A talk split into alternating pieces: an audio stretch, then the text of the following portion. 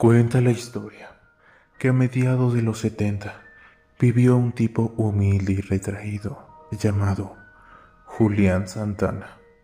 Un día, una joven se ahogó cerca de su chinampa y el sitio fue marcado con una cruz. Pero el espíritu de la difunta se negó a abandonar el lugar, ya que él aseguraba que lo visitaba de noche. Empezó a escuchar voces, pasos y lamentos de mujer. Entonces fue que se le ocurrió protegerse con muñecas desmembradas y decapitadas para, según él, espantar a los espantos.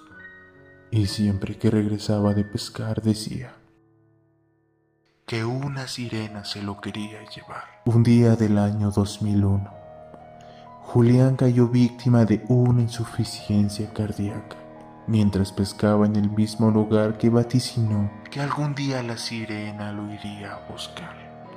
Su leyenda se hizo popular por lo tétrico que resultaba ver todas esas muñecas colgadas en la isla.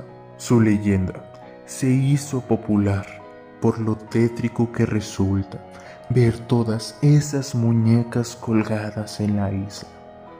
Una de ellas era la muñeca, que dicen que era su favorita. Fue bautizada Agustinita porque fue hallada el día de San Agustín.